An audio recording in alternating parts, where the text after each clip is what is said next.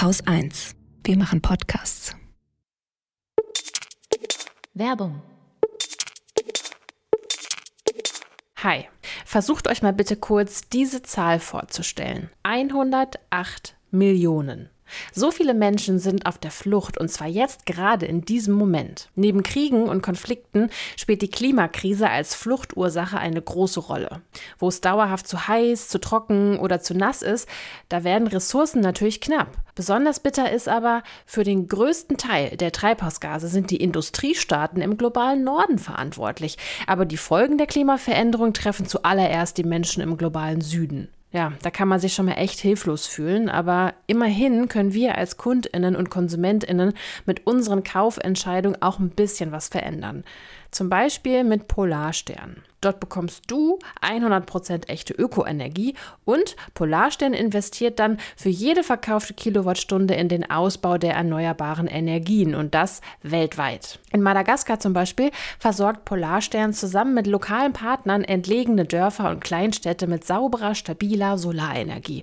Damit können die Menschen dann zum Beispiel Reisschellmaschinen, Schweißgeräte oder auch Kühlschränke betreiben. Und das stärkt die Wirtschaft vor Ort, schafft Arbeitsplätze und eröffnet Chancen. Zusätzlich zu den eingesparten Treibhausgasemissionen. Also wenn ihr gerade auf der Suche seid nach einem neuen Stromanbieter, dann schaut doch mal vorbei auf www.polarstern-energie.de. Da gibt es alle Infos und Angebote. Und wer mit dem Code Wochendämmerung zu Polarstern wechselt, bekommt eine Gutschrift von 20 Euro auf seine erste Jahresabrechnung.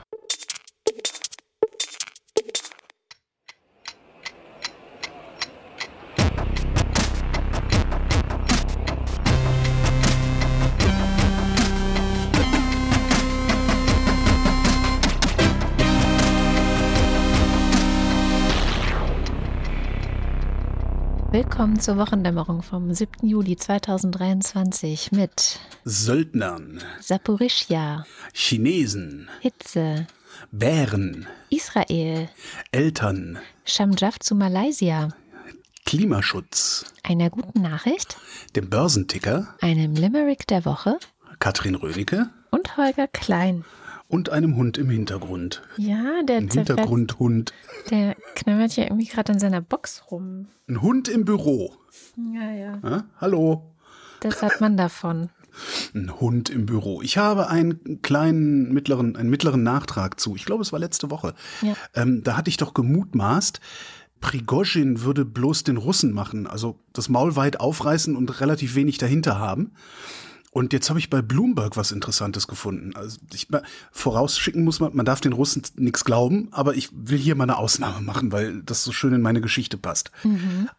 Also, Prigozhin hat ja neulich zum Putsch behauptet, er hätte 50.000 Soldaten. Putin hat gesagt, er hätte diese Leute komplett finanziert.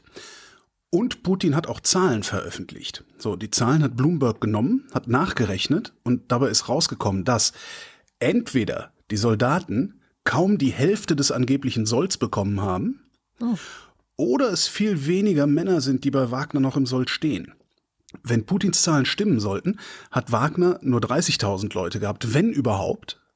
Und davon auch nur 10.000 echte Soldaten. Das andere waren halt so diese, diese Knastis und so, die sie da rekrutiert haben. Plausibel an den Zahlen von Putin ist wiederum, wie viele Wagner-Leute in der Ukraine getötet oder schwer verletzt worden sind. Da hatte Prigozhin nämlich 20.000 Tote und 17.000 Schwerverletzte behauptet. Ähm, das konnten sie ausrechnen, weil deren Angehörige Geld bekommen und die Zahlen passen zueinander. Also wie viel Geld ist insgesamt in den Angehörigen ausgezahlt und wie viel sind äh, angeblich gestorben und verwundet worden. Und eventuell ist das dann nämlich auch einer der Gründe, warum der Wagner-Putsch am Ende scheitern musste, weil der nämlich nicht mehr genug Leute hatte, um sowohl die eroberten Orte zu halten, als auch hinreichend Schlagkraft gegen Moskau zu haben. Und das wiederum erscheint mir persönlich auch wieder als gute Begründung für diese, ja, diese seltsame Amnestie, die da ja ausgesprochen worden ist. Äh, Prigozhin hat zu wenig Leute, um direkt was zu bewirken, aber immer noch zu viele Leute, dass er dauerhaft Unruhe machen kann, die dann irgendwann auf den Rest des Landes übergreift. Weil wenn du 10.000, 20.000, meinetwegen auch 25.000 Leute unter Waffen lange genug in einem Land Randale machen lässt, da kommt dann auch keine Propaganda mehr gegen an. weil das spricht sich rum, die Bilder sind nicht komplett zu unterdrücken, äh, weil noch ist Russland nicht Nordkorea. Weiß nicht, ist so Arbeitshypothese, ne? Aber eventuell äh, hat meine Vermutung gestimmt, dass Prigoschin äh, sich größer macht, als er tatsächlich ist. Ja, wobei ich irgendwie nur diese 25.000 im Kopf hatte, aber das betraf nur die Krieger oder Kämpfer in der Ukraine, glaube ich. Naja, was ich ganz interessant fand auch zu dem Thema war diese Woche noch, dass ähm, Alexander Lukaschenka gesagt hat, dass Prigoschin zurück in Russland sei. Ja. Hat er das gesagt? Nee, Belarus. Hat, hat er nicht nur gesagt, nö, der ist nicht bei uns? Ja, äh, oder so, genau.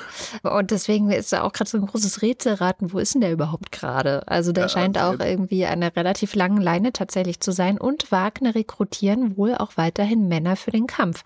Also, und da hatte ich ja letzte Woche erklärt, da die die in russischen Gefängnissen rekrutieren, geht das gar nicht ohne Duldung ähm, der Behörden oder auch des Staates. Also es ist schon ein bisschen. Das ist eine sehr seltsam. bizarre Geschichte, ja, ja. Ja, und also ich mache mal weiter in der Ukraine. Da gab es zwei Nachrichten diese Woche, die ähm, ja sehr bestimmt waren, fand ich. Also einmal die Angst vor einer Explosion am Kernkraftwerk Saporischia. Зараз наша розвідка отримала інформацію про те, що Росія розглядає сценарій терористичного акту на Запорізькій атомній станції, терористичного акту з викидом радіації. Das war der ukrainische Präsident Volodymyr Zelensky vor zwei Wochen schon. Es ist so krass, dass ich, ich habe die Stimme erkannt. Ja. Man hört den so oft dann am ja, Ende, also über die gesamte Zeit, dass man den echt erkennt schon. Krass. Der hält jede Nacht eine Ansprache an seine Bevölkerung. Ah. Das ist schon auch äh, sehr ja, der ist äh, all in.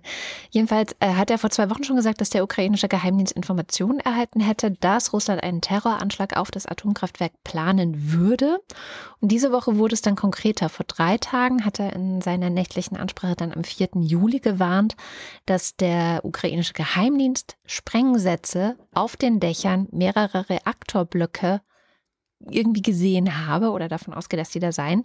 Ähm, zumindest wären da eben Gegenstände, die so aussehen, wie äh, ja, explosives Material hm. manchmal aussieht. Ähm, Sprengkörper. ja, und ähm, trotzdem, also das ging dann auch durch Twitter und alle waren so, oh, ähm, eigentlich war die Einschätzung trotzdem, dass die Gefahr dadurch jetzt nicht ist, es droht eine krasse Atomkatastrophe. Ja, also ähm, wenn das Sprengsätze gewesen wären, wären die dazu gar nicht in der Lage gewesen, weil Saporischia ist ein sehr gutes und gesichertes Atomkraftwerk. Also es hieß jetzt auch mehrmals die Woche, da könnte ein Flugzeug drauffallen und es würde wahrscheinlich nichts passieren. Trotzdem ähm, hat die Ukraine Übungen gemacht, also so, ne, was äh, für den atomaren Notfall sozusagen, mhm. ähm, für alle Fälle, weil bei den Russen weißt du ja nie.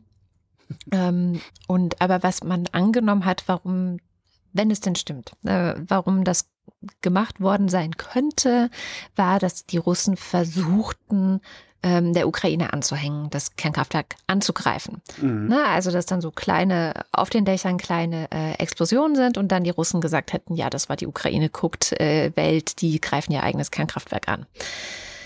Jetzt hat das Team von BBC Verify, bei dem ich ja immer gucke, so bei solchen Meldungen, die haben nichts finden können. Ähm, die haben äh, Satellitendaten allerdings vom 5. Juli ausgewertet.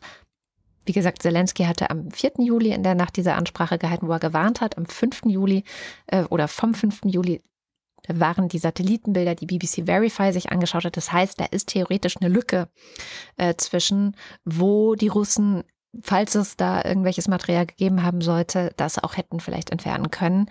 Ähm, und auch die IAEA, e die äh, eine Inspektion dort gemacht hat, konnte kein explosives Material irgendwo finden. So. Sie sind aber auch nicht überall reingekommen. Das sagen sie halt auch so. Sie haben gefordert, dass sie Zugang überall hinbekommen. Also auch das ist alles so ein bisschen so, ja, es gibt also keine Beweise für die Behauptung der Ukraine.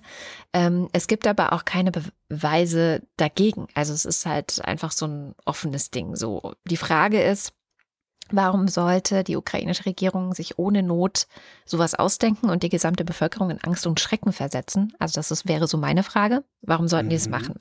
Ähm, falls der Faktencheck Langeweile hat, ich kann nachher auch noch mal versuchen, das rauszusuchen. Es gibt, ähm, es ist irgendwann in der letzten Zeit an mir vorbeigeflogen. Es gibt Tests beziehungsweise Simulationen, ich weiß es nicht mehr hundertprozentig, was es war, ähm, über Bombardierungen von Atomkraftwerken. Mhm.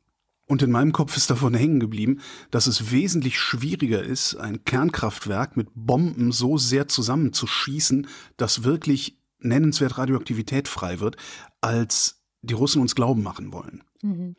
Also das scheint gar nicht so einfach zu sein, mal eben ein paar Bomben auf so ein, so ein Kraftwerk zu schießen äh, oder zu schmeißen und dann ist das Ding sofort kaputt und überall ist äh, radioaktive Verseuchung und sowas. Aber mal gucken, vielleicht finde ich es, vielleicht findet der Faktencheck. Sehr gut. Ja, und was hinter dieser Geschichte dann so ein bisschen versteckt ist, sind natürlich diese massiven russischen Angriffe auch auf ukrainische ZivilistInnen. Also da war jetzt jüngst ein Angriff auf Lviv. Das ist sehr nah an der polnischen Grenze, also sehr weit im Westen der Ukraine. Mehrere Menschen wurden getötet, weitere schwer verletzt. Und ähm, ich fand sehr gut, wie Denis Trubetskoy, der äh, Journalist aus Kiew, das, oder eigentlich aus Sevastopol, aber im Moment in Kiew, äh, das zusammengefasst hat. Er meinte, also für Ukrainer ist es eben so, oder das ist auch das, was die Russen mit solchen Angriffen bezwecken. Du kannst als ukrainischer Mensch nicht abends ins Bett gehen, ohne zu denken, mal gucken, ob ich morgen wieder aufwache. Weil mhm. in jedem Ort, also es ist also wirklich kein Ort, der sicher wäre, egal wie westlich, egal wie nah an irgendeiner Grenze zu Europa und so weiter. Ähm, ja, es kann immer und überall passieren. Und dann die zweite, etwas größere Nachricht, die ich dachte, oh mein Gott, ja krass, äh, war, dass China Drohnen nach Russland liefert. Drohnen, die auch im Ukraine-Krieg eingesetzt werden. Und das äh, hat diese Woche das Investigativteam vom Nikkei Asia aus Japan gemeldet ähm, oder rausgefunden. Äh, und zwar haben die sich tatsächlich einfach ähm, offizielle Zollstatistiken angeschaut, ähm, die ihnen irgendwie zugespielt wurden oder sie einfach auch so bekommen haben. Da ist die Rede von mindestens 30.000 unbemannten Drohnen, die zwischen März 2022 bis Mai 2023 geliefert worden seien, also mehrere wow. 10.000. Ja, ähm, die haben auch verschiedene andere Quellen noch äh, genutzt und ausgewertet, die gezeigt haben, dass der Einsatzort und die Bestimmung dieser Drohnen auch angegeben war. Da stand da nämlich Special Military Operation carried out by the Armed Forces wow. of the Russian Federation. So. Die Drohnen wurden zwar also als zivile Drohnen deklariert, deswegen mhm. ne, hat China hat ja immer abgestritten, irgendwas zu machen, aber der Einsatzort bzw. Zweck, der ist ganz offensichtlich ja nicht zivil.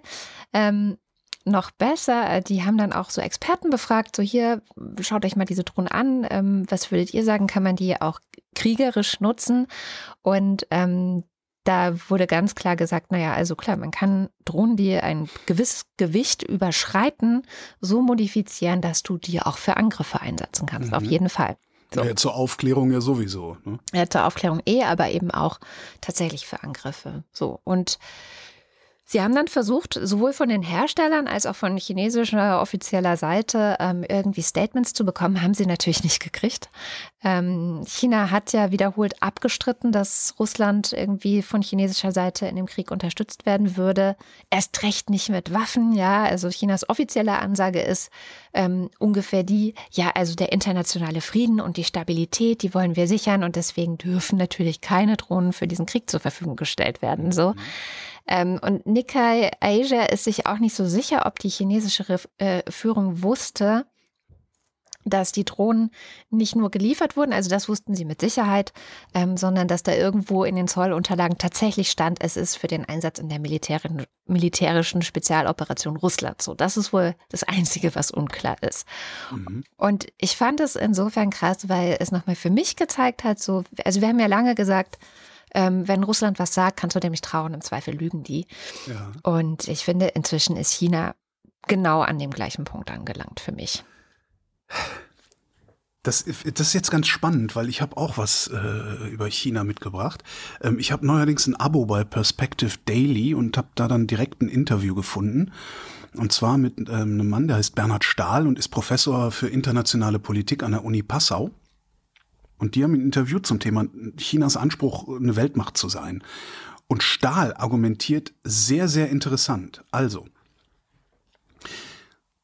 die USA haben in der Weltordnung Lücken gelassen, weil die haben sich halt in den letzten Jahren für einige Sachen nicht mehr wirklich interessiert und mhm. ein paar andere Sachen nicht wirklich gut gemanagt. Er sagt sehr schlecht gemanagt. Zu Afghanistan ähm, und sowas. Ne? Beispiele ne? nennt er genau die drei Regionen, in denen China gerade aktiv wird, nämlich Ukraine, Russland, Israel, Palästina, mhm. Iran, Saudi-Arabien. So. Und in diese Lücken in der Weltordnung geht China jetzt rein. Hm, soweit so sichtbar. Warum macht China das? Und da kommt jetzt der wirklich, wie ich finde, spannende Gedanke. Die wollen gar nicht direkt die USA konfrontieren. Die wollen gar nicht Weltmacht sein. Sondern was die Chinesen gerade versuchen, ist vielmehr was ganz anderes, nämlich die alte Weltordnung zu retten. Mhm. Weil sie in der nämlich sehr gute Geschäfte machen konnten. Und je stabiler der Laden, desto besser das Business. Also das kannst du einen Einzelhändler fragen. Ne? Mhm. Also in der Bretterbude verkaufst du nicht so viel wie, ja. So. Und darum, sagt er, schlägt China sich auch gerade weder auf die Seite der Russen noch auf die Seite der freien Welt. Weil auf diese Weise können sie früher oder später als Vermittler auftreten. Und Vermittler sind am besten neutral und gleichzeitig sehr stark. Womit wir wieder Theodore Roosevelt wären. Speak softly and carry a big stick. So, der, und was, was ich ganz interessant finde, ist, der lobt China jetzt nicht über den grünen Klee. Ne? Der hat auch reichlich Kritik an denen. Ähm, ähm, Taiwan, äh, Menschenrechte. Der rät auch ausdrücklich davon ab, jetzt mit China Kuschelpolitik zu fahren. Aber Diplomatie mit denen zu machen. Also bestimmt aufzutreten, aber halt nicht äh, so, ja, so rabulistisch wie die USA das gerade machen, indem sie da so einen Blockkonflikt äh, heraufbeschwören. Keine Ahnung, was dran ist. Ich finde nur diesen Gedanken, einfach nur den Gedanken mit der Rettung der Weltordnung, den finde ich extrem erfrischend. Hm. Ja? Und Ne? Wenn sie gleichzeitig Drohnen an Russland liefern, weiß ich halt nicht. Ne? Also das ist genau das, was ich meinte. Aber ja, ja, darum, darum finde ich das umso interessanter. Was, welche Tür halten sie sich damit offen? Ja? Sie schlagen sich nicht auf die Seite, aber auf eine Art schon. So ein bisschen, so ein bisschen türkisch. Ne? Hm, die Türken so, liefern was, Drohnen an die Ukraine. ja, ja, klar, aber die lassen auch gleichzeitig die Russen, äh, machen halt gleichzeitig Geschäfte mit den Russen. Ne? Ja, Und zwar ja. ziemlich viel. Keine Reisebeschränkungen, kein Embargo, kein gar nichts. Und wo wir bei Teddy Roosevelt waren, ja, wusstest du, dass der Teddybär nach Theodore Roosevelt benannt ist? Nee, das wusste ich tatsächlich noch nicht. Der US-Präsident, der war nämlich Jäger. Ja? Mhm. Und der hatte 1902 hatte der mal einen Jungbären verschont. Den hatten sie an einen Baum gebunden, damit der Präsident auch garantiert was vor die Flinte kriegt. Und dann hat er gesagt, nee Leute, er ist ein Jungbären, den erschieße ich jetzt nicht. Ähm, damals bei der Yachtgesellschaft aber war ein Kar Karikaturist, ich glaube von der Washington Post, nee, von, ich weiß nicht, war ein Karikaturist. Und der hatte nach dieser Geschichte eine Zeichnung gemacht, um sich über einen Präsidenten lustig zu machen. Das hatte funktioniert, ja, alle haben gut gelacht, Schwächling und so. Und gleichzeitig war Theodore Roosevelt, also Teddy Roosevelt, jetzt dafür bekannt, nett zu kleinen Bären zu sein. Ach, Mensch. Und hm. ungefähr zur gleichen Zeit hat die Firma Steif angefangen, ihren Bären, ja, den Steifbärenknopf im Ohr und so, hm. in den USA verstärkt zu verkaufen. Das Ding ist da halt immer beliebter geworden. Und ab da gibt's ein paar verschiedene Geschichten, wie der Name auf den Bären übertragen worden ist. Äh, einmal in einer Schauf Schaufensterdekoration, das wäre Teddys Bär. Ähm, dann gibt es eine Geschichte von einer Hochzeitsgesellschaft, wo Teddys überall gesessen hätten. Ähm, man weiß es nicht, also ne, die, die Welt der Legenden ist groß. Jedenfalls ist der Name übertragen worden. Der Karikaturist hat danach alle seine Roosevelt-Karikaturen mit einem kleinen Bären gezeichnet. Ach Gottchen. Und so, liebe Kinder, kam Teddy zu seinem Namen. Ach Mensch, schöne Geschichte. Ich muss leider mit einem total hässlichen Thema darauf, äh, ja, draufsetzen. Und zwar war diese Woche Montag mit 17,01 Grad Celsius der heißeste Tag jemals auf dieser Welt seit der Aufzeichnung. Äh, stimmt nicht, sorry, Mist, denn Dienstag war dann der heißeste Tag jemals. oh shit. Dienstag hat den Montag nämlich direkt geschlagen mit einem neuen Hitzerekord von 17,18 Grad. So.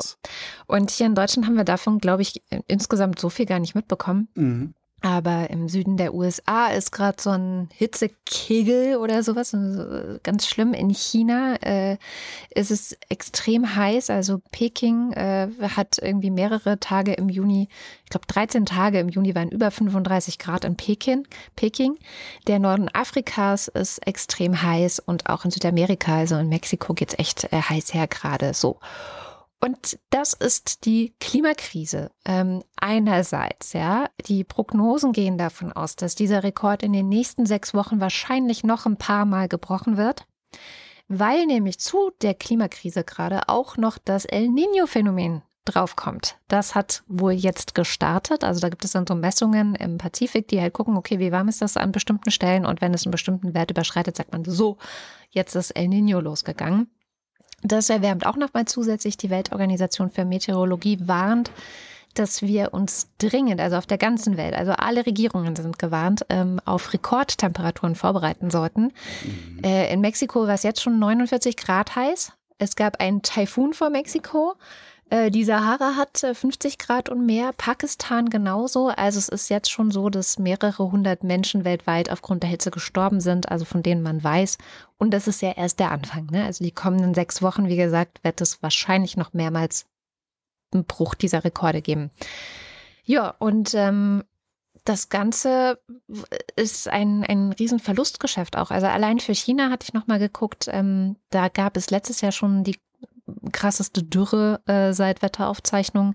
Und äh, das soll dieses Jahr auch nochmal getoppt werden. Sie gehen davon aus, dass sie ähm, allein aufgrund von Ernteausfällen in China ähm, Milliardenverluste machen werden. Ähm, und äh, auch Indien zum Beispiel äh, kann man auch noch weiter gucken.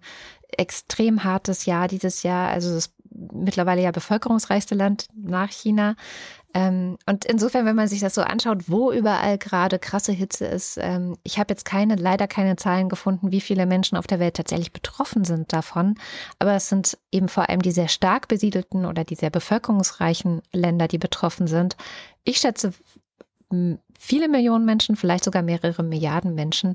Und ähm, was ich auch sehr interessant fand, die Attributionsforschung hat direkt mhm. mal errechnet, oder ja, attribuiert, also zugeschrieben, ähm, dass diese Hitzewelle, ähm, die wir gerade erleben, ohne den Klimawandel zwei Grad kühler wäre und dass der Klimawandel diese Hitzewelle hundertmal wahrscheinlicher gemacht hat. Hundertmal. So. Wow. Und die UN äh, ging jetzt, jetzt sogar so weit zu sagen, also Antonio Guterres hat gesagt, der Klimawandel ist außer Kontrolle und wenn wir so weitermachen wie jetzt, dann steuern wir auf eine katastrophale Situation zu. Hatten die Kanadier nicht auch gerade irgendwie ausgerechnet, dass diese Klimakrise sie 50 Prozent ihres Bruttoinlandsprodukts kosten würde oder so? Das kann ich dir jetzt nicht bestätigen. haben wir einen Faktencheck? Ja, wir haben heute einen Faktencheck. Katharina kann ja Schreib mal auf. Kanada BIP. Dann gab es äh, bundespolitisch ja einiges diese Woche, mhm. äh, um das ich mich praktisch nicht gekümmert habe. ähm, Haushaltsentwurf, also Lindner hat endlich seinen Job gemacht und einen Haushaltsentwurf vorgelegt. Äh, ich glaube, keiner kriegt Geld, keiner kriegt, also müssen, alle müssen sparen, außer die Bundeswehr. Äh, und die FDP-Ministerien, ich glaube, die müssen noch nicht sparen oder sowas. Ähm, ein, ein Riesenthema diese Woche war Elterngeld. Mhm. Ähm, ne, das Elterngeld bisher wird nicht gezahlt ab einem zu versteuernden Haushaltseinkommen von 300.000 Euro. Das soll gesenkt werden auf 150.000 Euro. Ich kann dazu, ganz ehrlich, ich kann dazu nichts Substanzielles sagen, also egal wie lange ich darüber nachdenke, weil soll erstens. Ich was sagen? mich persönlich betrifft es nicht. Mhm darum habe ich auch, also ist halt so, mich, mich betrifft es nicht, mich wird es nie mehr im Leben betreffen. Äh, eine Wahlentscheidung wird für mich davon nicht abhängig sein, weil ich ganz andere Probleme sehe. Äh, andererseits auch deshalb, weil es nur Menschen betrifft, die so viel Einkommen haben, dass für diese Menschen garantiert noch gesorgt sein wird. Eben. Ja, auch wenn es weniger Geld gibt, auch wenn sie jeden Monat 2000 Euro weniger zur Verfügung haben, wird für diese Leute garantiert gesorgt sein. Und tatsächlich reserviere ich den Platz in meinem Gehirn dann lieber für die Leute, bei denen man davon ausgehen kann, dass für sie nicht oder kaum gesorgt ist. Da denke ich lieber drüber nach, weil die sind mir wichtiger, ehrlich gesagt, als, mhm. als meinesgleichen irgendwie. Ähm, außerdem finde ich an der Sache bemerkenswert, dass über eine Geschichte, die vielleicht 100.000 Leute betrifft im Land, in einem Umfang berichtet wird, als würde sie 10 Millionen Leute betreffen. Dazu habe ich eine Arbeitshypothese, die hat zu tun äh, mit den Einkommen derjenigen Menschen, die festlegen, worüber berichtet wird und worüber nicht berichtet wird. Also diejenigen, die festlegen, was wichtig ist und was weniger wichtig ist und deren Einkommen. Ich glaube, dass es da Zusammenhänge gibt. Da wollte ich aber gar nicht hin. Eigentlich wollte ich was ganz anderes äh, erzählen, was du wahrscheinlich schon weißt, weil dich betrifft's. Du bist, du bist älter. Ja, aber Elterngeld bekomme ich auch keins mehr. Ah, okay. Ähm, äh, ja, aber hättest du bekommen jetzt. Also, na, so, und, ich wollte aus einem, ich habe einen 13 Jahre alten Artikel von der großartigen Antje Schrupp gelesen. Ja.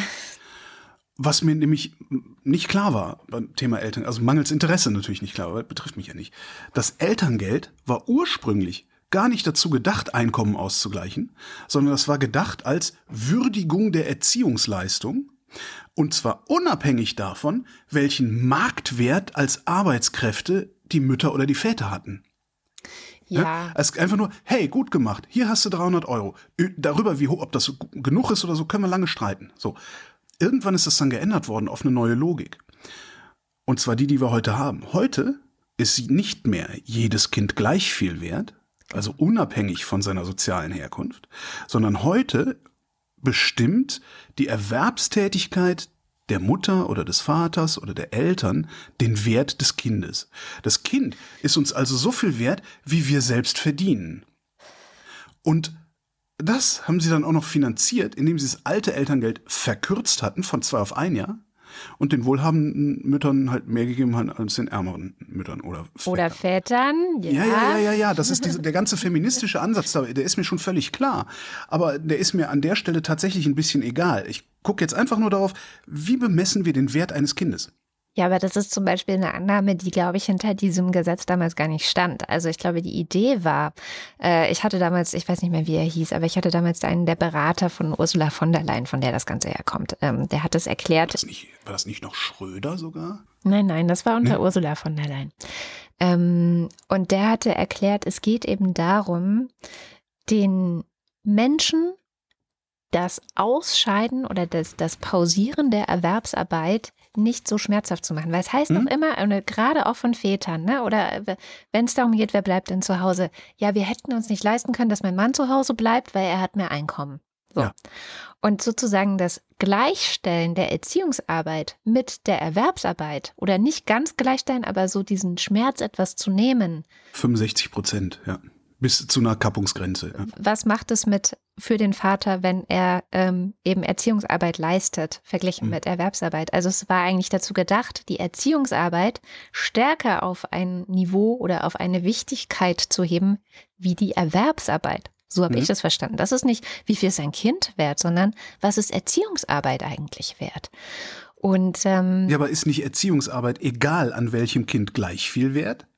Müssten wir nicht, wäre nicht die viel ehrlichere, die viel sozialere äh, Diskussion darüber zu sprechen, diese 300 Euro zu erhöhen und das meinetwegen für jeden und es nicht abhängig zu machen davon, wie viel du verdienst? In der Theorie klingt das alles toll, aber wie hoch müsstest du es dann heben, damit auch die nicht. Besserverdienenden einen Anreiz haben, Erziehungsarbeit zu leisten? Also es ist schon eigentlich eine Idee gewesen, die aus feministischer Sicht insofern gar nicht dumm war, dass es natürlich einen größeren Anreiz für insbesondere Väter geschaffen hat, zu sagen, ah, okay, na dann kann ich ja auch zu Hause bleiben. So, ich fand ganz schön dazu diese Woche einen Tweet von äh, einer Mutter, die sehr gut verdient, die die Hauptverdienerin in ihrer Familie ist und die gesagt hat, hey, ich gebe gerne Beratung an Väter. Ich habe auch Elternzeit genommen. Ich gebe gerne Beratung an Väter, wie das machbar ist. So. Ja. Weil natürlich steht dahinter die, finde ich, immer noch sehr verquere Annahme, dass es grundsätzlich immer nur ums Geld geht oder dass es äh, prinzipiell, wenn der eine mehr verdient, automatisch äh, diese Person weniger Erziehungsarbeit machen muss. Das ist auch teilweise eine Milchmädchenrechnung, weil eine, es nur dazu führt, dass wenn in der Regel die Mütter zu Hause länger zu Hause bleiben, also deswegen spricht man ja auch von Vätermonaten und dann sind das meistens zwei. Ähm, dass das natürlich nicht mit einberechnet, dass dadurch die gesamte Karriere und das gesamte Lebenseinkommen der Frauen massiv ja gebremst und, und das hm. Lebenseinkommen ich glaube, um eine Million oder sowas äh, hm. reduziert wird. Entsprechend dann auch die äh, Rente. Ne? Und entsprechend die Rente und so weiter und so fort. Also diese komische Milchmädchenrechnung, aber ähm, die wollte man damit, glaube ich, so ein bisschen aushebeln. Und insofern finde ich das an sich gar keine schlechte Idee, aber über diese 150.000 Jahreseinkommen zu diskutieren, habe ich mir wirklich auch diese Woche an den Kopf gefasst und gedacht, Leute, worüber reden wir eigentlich? Hm. Trotzdem, also wenn ich das, wenn ich das äh, über die Kinder äh, denke, bin ich nicht überzeugt. Naja, es steckt vielleicht auch ein Gedanke dahinter, ich weiß es nicht. Da gab es mal diesen einen Satz von, in Deutschland kriegen die falschen Kinder. Mm. Mhm. Mhm. Ja, ist eine Inwertsetzung, ist das Ja, eigentlich. also ne? Das wie ist im Grunde ist das. Kinderkriegen für Reiche attraktiver. Ja, und auch, auch wenn man jetzt mal gar nicht sagen will, für Reiche, also für Arme, Unterschied ist einfach, ist das, da, da, ich sehe darin den Gedanken, und so hatte ich das vorher noch nie gesehen, ich sehe darin den Gedanken, ja, dieser, dieser seltsamen, äh, neoliberalen Verwertungslogik. Ne? Ja. Wir, haben, wir haben irgendwie, haben wir alles Menschliche einer Verwertungslogik untergeordnet in den letzten 30 Jahren. Ja, ja, ist alles irgendwie, wir regeln es über das Geld, heißt es schon bei Peter Licht über den Kapitalismus. Ja. Ja, Und ich hätte jetzt gerne gesagt, ich jetzt, eigentlich hätte ich gerne gesagt, fast alles, aber mir fällt jetzt gerade auch nichts ein, was wir dem nicht untergeordnet haben, was wir nicht in Wert gesetzt haben. Ja. Ja. Das Naja, ist, auch äh, so ein Gedanke. Ich komme heute mit Ich soll mehr. Podcasts, ich soll mehr Podcasts hier äh, von mir empfehlen. Wir haben eine sehr schöne Folge zum Thema Kapitalismuskritik aus feministischer Perspektive beim Lila Podcast gemacht, die ich natürlich in den Shownotes verlinke, weil da genau solche Gedanken auch nochmal weiter gesponnen werden. Okay, cool. Ja. Ja. Ich schaue mal nach ähm, Israel und Palästina. Und zwar hast du vielleicht gehört, in Jenin, das ist ähm, eine Stadt, aber auch ein großes Flüchtlingslager in der Westbank. Da gab es diese Woche einen massiven Angriff von Israel. Und es sind mindestens zwölf Menschen dabei gestorben, davon nach Angaben von Al Jazeera vier Kinder. In Jenin leben fast 24.000 palästinensische Geflüchtete. Und natürlich hat das Ganze eine, ja, eine Welle der Empörung ausgelöst. Warum hat Israel ein Flüchtlingscamp angegriffen? Tatsächlich hat auch äh, UN-Generalsekretär Antonio Guterres das Ganze scharf verurteilt. Und ich dachte, ich bringe mal so ein bisschen Kontext mit, weil ich das Gefühl hatte, das kommt in den ganzen Nachrichten, die wir bei uns darüber gehört haben, gar nicht so richtig zur Sprache. Also dieses Camp ist eigentlich im Konflikt zwischen Israel und den, ich sag mal, israelfeindlichen Palästinensern. Diese dreht gerade total durch. Ja, ist, das nennt man äh, Comic Relief Ja. bei ernsten Themen. Ist kein unbeschriebenes Blatt. Ähm, Israel sagt, das ist sozusagen die Brutstätte für radikale palästinensische Terroristen. Äh, tatsächlich äh, gibt es nach offiziellen oder gab es allein in diesem Jahr nach offiziellen Daten aus Israel 50 Angriffe mit Schusswaffen auf israelische Staatsbürger, die von Menschen aus Jenin verübt wurden. Also es ist auf jeden Fall auch was dran und es gab auch kurz bevor es diesen großen Einsatz gab noch eine ein Fund sozusagen, äh, wo Sprengstoff gefunden wurde, der auch diesen Leuten zugeschrieben wird, die in dem geflüchteten Lager sind.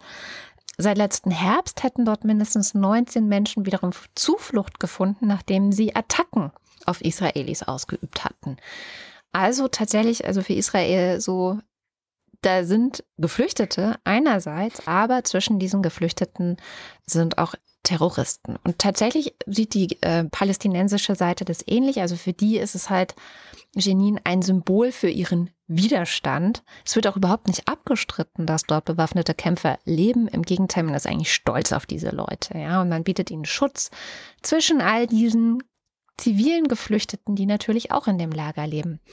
Und das, finde ich, wird oft nicht miterzählt. Es, in diesem Lager werden Geflüchtete als menschliches Schutzschild benutzt. Also wenn dann Israel, wie diese Woche geschehen ist, von 48 Stunden Angriff, 1000 Soldaten mit Luftunterstützung, hinterher zeigt man dann die Bilder, schaut her, was sie alles zerstört haben, Schulen, sanitäre Anlagen, das Zuhause von tausenden Menschen. Und zeigt man wieder mit dem Finger auf Israel, auch Antonio Guterres.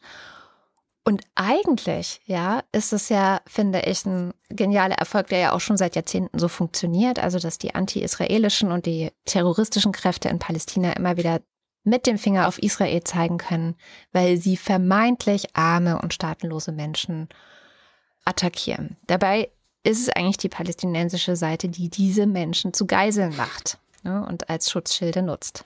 So, das ist so der, der typische Plot eigentlich. Den kennt man auch schon Mhm. seit Jahrzehnten und insbesondere westliche Linke fallen aber immer wieder darauf rein.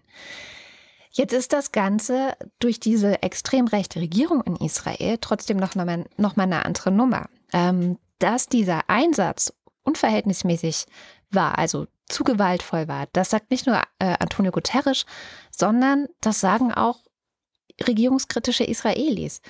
Haaretz zum Beispiel äh, hat einen sehr langen Artikel darüber geschrieben, warum es eigentlich bei diesem ganzen Angriff nur darum ging, den starken Mann zu spielen, in einer Zeit, in der es in dem Land selber, also in Israel selber, sehr brodelt, wo einfach tausende Leute gegen die Regierung auf die Straße gehen Und dabei sei, und das habe jetzt verschiedene Artikel gelesen. Also ich habe Haaretz gelesen, ich habe Al Jazeera gelesen und danach die New York, die New York Times. Mhm. Die New York Times ist ja Israel freundlich. Al Jazeera ist eher so ich würde sagen, tendenziell israelfeindlich und Haaretz ist halt so regierungskritisch, also so linksliberal israelisch, äh, mhm. würde ich sagen. Und alle kommen aber zu dem gleichen Schluss, dass sie sagen, so, hey, dieser Einsatz hat Israel letztendlich mehr geschadet, als er nutzen wird. Das Ziel ist ja immer Sicherheit für Israel. Aber was jetzt hier passieren wird, ist, dass die Leute, die dort leben und auch andere Palästinenser in der Westbank nur radikalisiert werden und sich noch mehr hinter diese Terroristen stellen, als sie es vielleicht vorher schon standen. Das heißt, letztendlich wird damit das Gegenteil dessen erreicht, was Israel wiederum als Ziel ausgibt, nämlich mehr Sicherheit ja. für israelische Juden. Ja, das ist ja immer so ein bisschen das Problem, dass diese, also das ist ja eine, auch diese, diese, wenn sie dann tatsächlich mal einen Antäter erwischt oder, oder getötet haben, äh, dass sie dann auch sofort das Haus seiner Familie äh, ja. demolieren und so. Das sind so ganz fragwürdige Methoden. Ich kann es, wie gesagt, aus einer israelischen Perspektive äh, durchaus nachvollziehen, aber sobald ich die auch nur einen Millimeter verlasse, geht es halt gar nicht. Ja, ja. Was ich immer wichtig finde, ist bei, bei diesen, das, das, das, wir, wir haben, ich glaube, dass das in unseren Gehirnen ein, ein dass, dass wir einem Fehlschluss unterliegen. Ähm, ich habe auch eine Arbeitshypothese, woher der kommt. Und der Fehlschluss ist, wir reden von Flüchtlingen ne, oder Geflüchteten. Ja. Wir reden von Flüchtlingslagern.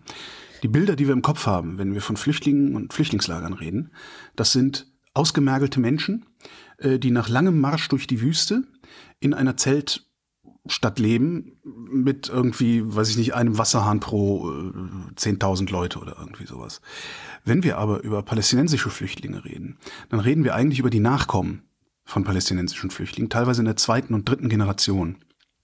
Ähm, das sind halt nicht Menschen, die unmittelbar vertrieben worden sind, sondern das sind Menschen, die Dazu muss man sich dann das angucken, was die Palästinenser Nakba nennen, die Katastrophe. Ähm, also teilweise Vertreibung von Palästinensern, äh, teilweise freiwillige Wegzüge von Palästinensern und so weiter, die sich dann gesammelt haben. Die Geschichte ist lang und kompliziert, kann man auch mal irgendwann in Ruhe erzählen, beziehungsweise sich erzählen lassen. Das ist was für ein Forscher oder eine Forscherin. Also wir haben immer so ein Bild von frisch Geflüchteten im Kopf. Und wenn wir Flüchtlingslager, palästinensische Flüchtlingslager hören, dann haben wir immer Bilder von Zeltstätten im Kopf. Beides ist falsch. Mhm. Es sind die Nachkommen von Flüchtlingen ja. und die leben in Städten. Das sind Städte. Das, das ist jetzt natürlich nicht vergleichbar mit irgendwie Tel Aviv oder Berlin oder Leipzig oder irgendwie sowas, sondern das ist vergleichbar mit äh, Sao Paulo in einer Favela in Sao Paulo beziehungsweise sogar noch ein bisschen besser, weil da sind nicht so viele Steinhäuser. Das sind gemauerte Häuser, da gibt es Kanalisation, die sind nicht immer gut. Gerade in Genien gibt es große Probleme mit der Kanalisation. Da gibt es eine Wasserversorgung, da gibt es eine Elektrizitätsversorgung. Das heißt, wenn wir eine Überschrift lesen, die israelische Armee hat ein Flüchtlingslager angegriffen, dann haben wir ein Bild im Kopf, wie ein paar Kampfhubschrauber über Zeltstädte pflügen und da wie in so einem Actionfilm äh, mit ihren Bordmaschinengewehren durchballern oder irgendwie sowas das ist nicht, was passiert, wenn wir das lesen. Hm. Ich will das auch überhaupt nicht bewerten oder sowas. Ich möchte das nur, dass in unseren Köpfen das gerade gerückt ist. Weil ja. Ja, zum Beispiel dieses Camp gibt es seit 1953. Ja, das und ab den 70er Jahren haben sie angefangen, äh, Häuser zu bauen da. Ja, ja, genau, 70 Jahre. Ja, also das ist halt, das sind die Nachkommen von Flüchtlingen ja. und äh, die, das, das ist natürlich, ist das auch ein, ein, ein, ein großer, wenn nicht der Teil der palästinensischen Identität, sich stets und ständig als Flüchtling zu begreifen, weil sie natürlich auch stets und ständig als Flüchtlinge behandelt werden. Ähm, sowohl von den Anrainerstaaten, die ja nie wirklich Bock hatten, die zu integrieren. Ne? Also die Palästinenser, die nach Jordanien gekommen sind oder irgendwie sowas, waren halt immer auch ein gutes Faustpfand gegen Israel. Ähm, und gleichzeitig natürlich auch sie sich, so bitter das klingt, sie sich auch gerne als solche inszenieren. Mhm. Weil Dafür gibt's Aufmerksamkeit, dafür gibt's internationale Hilfen. Äh, das UNHCR hat ein eigenes Palästinenser-Flüchtlingshilfswerk. Das gibt's für keine andere Flüchtlingsgruppe auf der Welt. Ja. Und wie gesagt, ich will das überhaupt alles gar nicht bewerten gerade. Ja. Also ich äh, folge ja langsam aber sicher auch eher deiner Position zu sagen, nee, ich stelle mich auf überhaupt keine Seite, ja. aber das ist so verfickt. äh, äh, wir reden, wir sind einfach nur gut zu den Leuten, die auf beiden Seiten sich darum bemühen, dass es irgendwie zufrieden kommt. Ähm, das, aber nichtsdestotrotz ist die Wahrnehmung des palästinensischen Flüchtlings aus, aus unserer westlichen Schlagzeilenperspektive, glaube ich, eine sehr, sehr gestörte. Mhm. So, und das muss man immer im Hinterkopf behalten, wenn es heißt, ja, die haben ein Lager angegriffen. Das ist kein Lager, so wie wir verstehen, dass es ein Lager ist. Ja, voll. Kommen wir zu was völlig anderem. Ich habe mich in der Vorbereitung, ich wollte eigentlich noch drei Themen mehr mitbringen, aber wenn wir keine Zeit für gehabt. Äh, ich habe mich ein bisschen verzettelt und zwar im sozialen Nachhaltigkeitsbarometer. Kennst du? Mm -mm. Es war, habe ich auch total, also ist auch noch nicht so alt. Also es gibt es seit 2021. Ähm, heißt eigentlich Soziales Nachhaltigkeitsbarometer der Energie- und Verkehrswende und wird durchgeführt vom Forschungsinstitut für Nachhaltigkeit am Helmholtz-Zentrum in Potsdam. Und die gucken sich an die Erwartungen und Erfahrungen der deutschen Bevölkerung rund um die Ausgestaltung und Umsetzung der Transformationsprozesse Energie- und Verkehrswende. Und zwar gucken die jährlich seit 2001, also seit 2021 wollen sie jährlich gucken, haben es bisher geschafft. Und sie gucken bei 6.500 Bürgerinnen und Bürgern, was ziemlich viel ist. Und wonach sie gucken ist, und das ist ganz interessant, sie gucken nach soziodemografischen Merkmalen, nach psychologischen Merkmalen und Verhaltensmerkmalen. Hm. Ja, die Psychologie ist die Lehre vom Erleben und Verhalten des Menschen. Das heißt, die fragen halt, wie siehst du's? Und was machst du draus? Und das ist ziemlich interessant. Und weil was sie gesehen haben, ist, ist super. Die Zustimmung für eine ambitionierte Klimapolitik, schreiben sie, ist stark. Fast zwei Drittel befürchten, dass die Klimaproteste, Achtung, die gesellschaftliche Unterstützung für Klimaschutz gefährden. Zwei Drittel befürchten das. Letzte Woche hatte ich erzählt, was das Wissenschaftszentrum ähm, Berlin für Sozialforschung veröffentlicht hatte, nämlich, dass diese Klimaproteste bei der Mehrheit keine Unterstützung finden, hm. die Leute den Klimaschutz deshalb aber trotzdem nicht weniger wichtig finden. Genau. Ja? Das heißt, die, wir alle befürchten das, also zwei Drittel von uns befürchten, dass es so ist, ist aber gar nicht so. Und das geht so weiter durch diesen gesamten Report. Das ist total spannend. Gleichzeitig zweifeln die Menschen am politischen Willen und einer sozial gerechten Transformation. Ja, nur knapp jeder Sechste, jeder ja. Sechste hält die Entlastungen im Großen und Ganzen für gerecht oder eher gerecht. Ja, weiter. Die Leute schätzen die Veränderungsbereitschaft der anderen, also ihrer Mitmenschen, als geringer ein, als sie tatsächlich ist. Ja, das hatten die wir Leute, ja schon mit äh, Cornelia Betsch auch hier besprochen. Ja. ja, total. Die Leute glauben, dass nur ein knappes Drittel Windkraftausbau gut findet.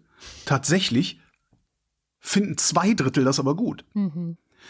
Energiesparen. Die Hälfte, also die Leute glauben, die Hälfte ist zum Energiesparen bereit. Tatsächlich sind mehr als drei Viertel zum Energiesparen bereit. Äh, dann habe ich noch eine Marktlücke entdeckt. Über die Hälfte der sogenannten einkommensarmen Haushalte können sich nicht vorstellen, ein E-Auto zu kaufen. Das ist eine Marktlücke für kleine günstige Fahrzeuge. Hallo China. Ja. Gut die Hälfte der Menschen hält es für gerecht, wenn die klimafreundlichsten Verkehrsmittel den größten Flächenanteil hätten. Das Gegenteil ist der Fall. Ja. Wer Daten sucht, findet die auch in den Shownotes dazu. Das Gegenteil ist der Fall. In unseren Städten zumindest ist das Gegenteil der Fall. Und es ist sogar so, dass je größer die Stadt ist, desto größer ist das Missverhältnis im Flächenanteil. Mhm. Drei Viertel finden, ne, Flächenanteil, Verkehrsmittel, finden das Bedarfsprinzip am gerechtesten. Bedarfsprinzip bedeutet, wer nötig hat, der kriegt mehr Platz. Also Kinder, Ältere, Behinderte, Ärmere. Dass die ihre Wege selbstständig und sicher zurücklegen können, finden drei Viertel der Leute am gerechtesten. Erzähl das mal Herrn Wissing. Naja, Oder Frau, wie diesen, diesen einen Satz, diesen einen Satz kannst du, kannst du ab, einfach mal abgleichen mit den Zuständen an deinem Wohnort. Ja, ja. Bedarfsprinzip.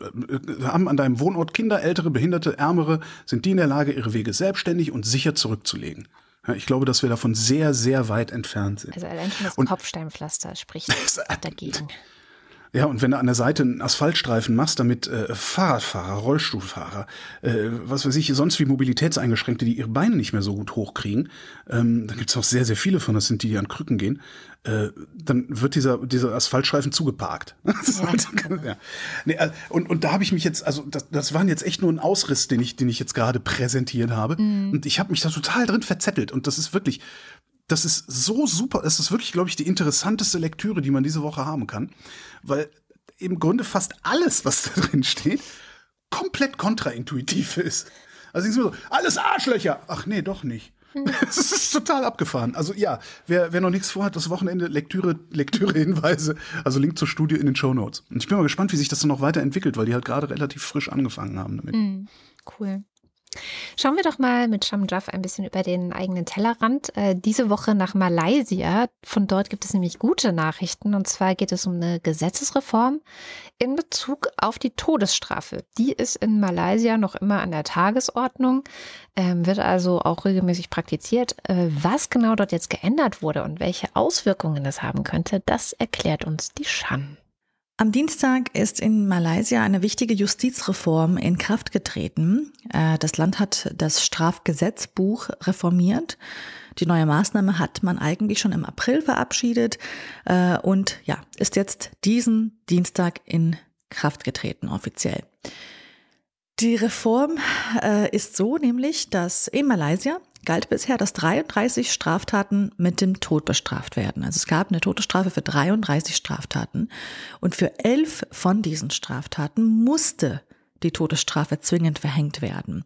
Unter anderem für Mord, für Drogenhandel, für Terrorismus und Entführungen musste. Das heißt, es gab keine andere Alternative, auch wenn Richterinnen sozusagen eine andere Meinung dazu hatten.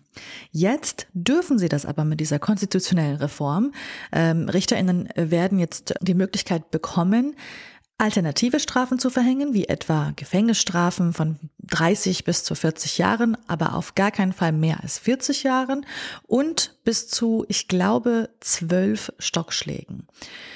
Diese Reform bedeutet sehr, sehr viel. Ähm, die bedeutet unter anderem auch, dass jetzt äh, Hunderte von ähm, Menschen, die bereits schon im Gefängnis sitzen und äh, ja ein, eine Todesstrafe absitzen, ungefähr 840 von diesen circa 1300 Menschen, die im Todestrakt sitzen, die haben jetzt 90 Tage, glaube ich, Zeit, um eine neue Festsetzung ihres Strafmaßes zu beantragen. Auch wenn sie, und das ist sehr wichtig, auch wenn sie dafür eigentlich kein Geld haben. Es könnten, wie gesagt, nach derzeitigem Stand 840 ähm, Menschen die Be Möglichkeit bekommen, äh, ja, eine Überprüfung der Urteile gegen sie zu beantragen.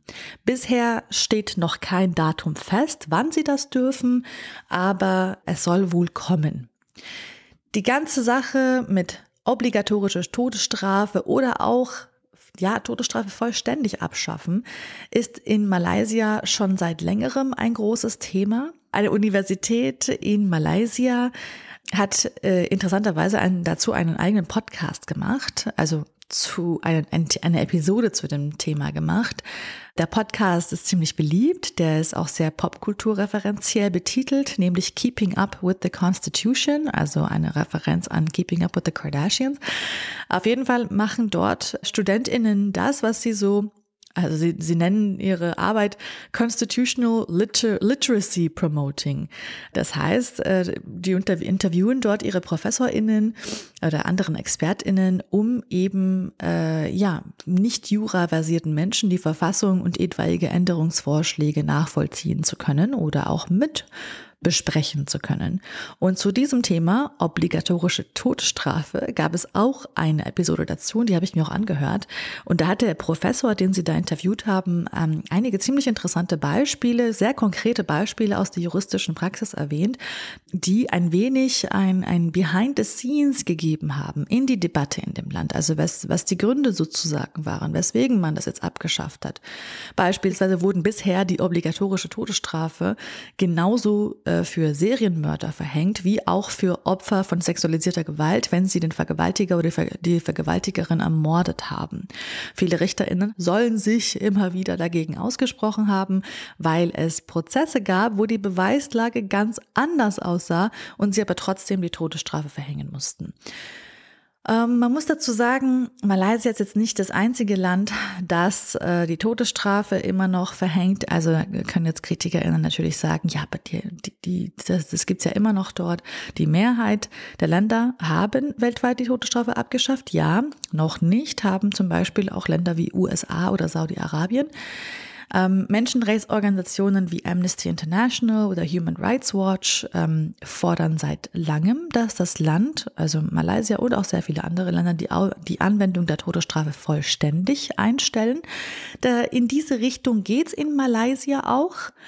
Äh, seit 2018 gibt es eine Art Moratorium, was, ähm, ja, was die Vollstreckung verhängter Todesurteile angeht. Also es heißt, die neu gewählte politische Führung seit, dem, seit, die, seit 2018 hat äh, ja viele Todesurteile oder die Vollstreckung vieler Todesurteile aufgeschoben und die Regierung eigentlich auch schon versprochen, die Todesstrafe äh, gänzlich abzuschaffen. Ähm, und bisher ist das Moratorium auch eingehalten worden. Aber wie es jetzt weitergeht mit der, Absch mit der finalen Abschaffung der Todesstrafe, das bleibt erst nochmal abzuwarten. Interessanterweise ähm, gibt es auch keine Forschung bisher dazu, was jetzt passieren wird. Also interessanterweise gibt es keine Forschung dazu, ob sich diese neue Justizreform in Malaysia tatsächlich bewähren wird oder ob es irgendwie einen positiven Effekt haben wird. Es gibt einfach keine Forschung dazu, auch in anderen Ländern nicht, denn es ist das erste Mal, dass so etwas passiert. Die meiste Forschung ist bisher zu der Frage gemacht worden, was passiert, wenn ein Land die Todesstrafe vollständig abgeschafft hat. Bei dieser Forschung beispielsweise hat man herausgefunden, dass wenn man die ähm, Todesstrafe gänzlich abschafft, sich die Mordrate auch verändert, nämlich sinkt. Ob das jetzt auch in Malaysia passieren wird, das wäre jetzt, glaube ich, ein gutes Thema äh, für eine Doktorarbeit oder eine einzigartige Studie. Also, das ist, es ist halt immer so schwierig mit ganzen, ähm, mit ganzen Staaten oder Völkern oder Volkswirtschaften oder sowas Sozialexperimente zu machen, weil mhm. wenn es schief geht, geht's halt echt schief. Aber ich finde ein Land, das äh, Todesstrafe hat und wo so viele Menschen, ähm, wie heißt das, in, in der Death Row stehen, äh, das, da ist es schon schief gegangen. Von daher kann man das tatsächlich mal ausprobieren. Ich finde sowieso, es ist eigentlich 2023 und wir reden ja. immer noch über Todesstrafe. Ich finde ja, Todesstrafe ist so ein Thema, an dem man erkennen kann, wie zivilisiert oder unzivilisiert jemand ist. Ja, voll. Also das ist, ich ja. finde, das, das, das, je, je, je mehr Alternativen zur Todesstrafe oder je offener du für Alternativen zur Todesstrafe bist, desto zivilisierter bist du in meinen Augen. Ja. Einen Lesetipp habe ich noch. Und zwar hat Annalena Baerbock, was unsere Außenministerin ist, einen Gastbeitrag geschrieben im britischen Guardian. Hm. Das ist jetzt nicht nichts Weltbewegendes. Äh, das ist jetzt auch nichts, was Hörerinnen und Hörer der Wochendämmerung nicht vielleicht schon wissen, aber sie hat da tatsächlich nochmal sehr, sehr schön zusammengefasst und erklärt, was diese Zeitenwende denn eigentlich bedeutet. Äh, weil das heißt ja nicht nur, dass wir 100 Milliarden für die Bundeswehr ausgeben, ähm, sondern sie endet äh, unter anderem mit den Worten, Russland-Angriffskrieg hat einen Bruch in der Welt markiert. Für mein Land hat es ein neues Kapitel eröffnet, das neu definiert, wie wir versuchen, Frieden, Freiheit und Nachhaltigkeit in dieser Welt zu fördern. Als Partner, der seine Führung annimmt. Und das ist neu für die Bundesrepublik. Deutschland hat sich bisher immer geweigert, ähm, auch nur über Führung nachzudenken. Aber weigert sich Olaf Scholz nicht immer noch? Äh, naja, äh, naja. Governance kann er jetzt nicht so gut vielleicht, aber mhm. ähm, das, das äh, immerhin, ne, das ist jetzt in der Welt, dieser ja. Gedanke. Und der geht da auch nicht mehr weg, egal wer als nächstes äh, das Außenministerium übernehmen wird. Der Gedanke ist da. Und ähm, Deutschland wird sich jetzt umso mehr von seinen Partnern fragen lassen müssen, was ist denn jetzt mit der Führung, die ihr 2023 oder 2022 versprochen habt, wo bleibt die denn? Ja, voll gut. Ist dann halt, ist dann halt die Frage, also wenn du so jemand wie Annalena Baerbock, also bei der kann ich mir vorstellen, dass äh, die tatsächlich daran interessiert ist, was über sie in den Geschichtsbüchern stehen wird. Ich kann mir auch sehr viele Außenminister vorstellen, denen das scheißegal ist, was über sie in den Geschichtsbüchern steht. Und davon hängt ja auch immer so ein bisschen ab, wie Politik gemacht wird. Ne? Das stimmt. Und was braucht Deutschland für seine neue Rolle? Mm. Freiheitsenergien. Ah, okay. Ich dachte, jetzt kämen irgendwie rumkugeln. Und, und aus der Ecke kommt meine gute Nachricht diese Woche. Ähm, und zwar aus der Solarindustrie. Das ist ja einer der Industriezweige, finde ich, die das Zeug haben könnten, mal sehen, äh, uns hoffentlich den verdammten Arsch zu retten wenn wir es denn äh, zulassen.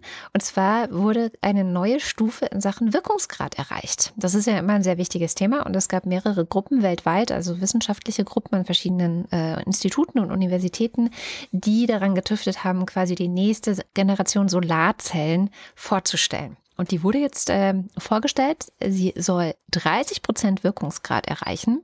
Wow. Was, ja. was ist das? Das Perovskit-Solarzellen oder ist das wieder was anderes? Das habe ich mir nicht angeguckt. Ähm, Fakten. Weil da habe ich mal eine Sendung drüber gemacht. Ah, ja. Ah, Plugging. Sehr gut. Und damals, nein, aber damals, als ich das, das ist bestimmt sechs Jahre her oder sowas, da, da ging es um Perovskit-Tandem-Solarzellen, also eine spezielle Art von Solarzellen. Und die haben damals schon gefeiert, dass sie, ich glaube, 21 Grad oder sowas Wirkungsgrad Mhm. oder 23 hatten. Cool. Ja, na, wir haben jetzt, also die handelsüblichen Zellen, die wir momentan haben, sind so 20 Prozent. Das ist auch schon enorm.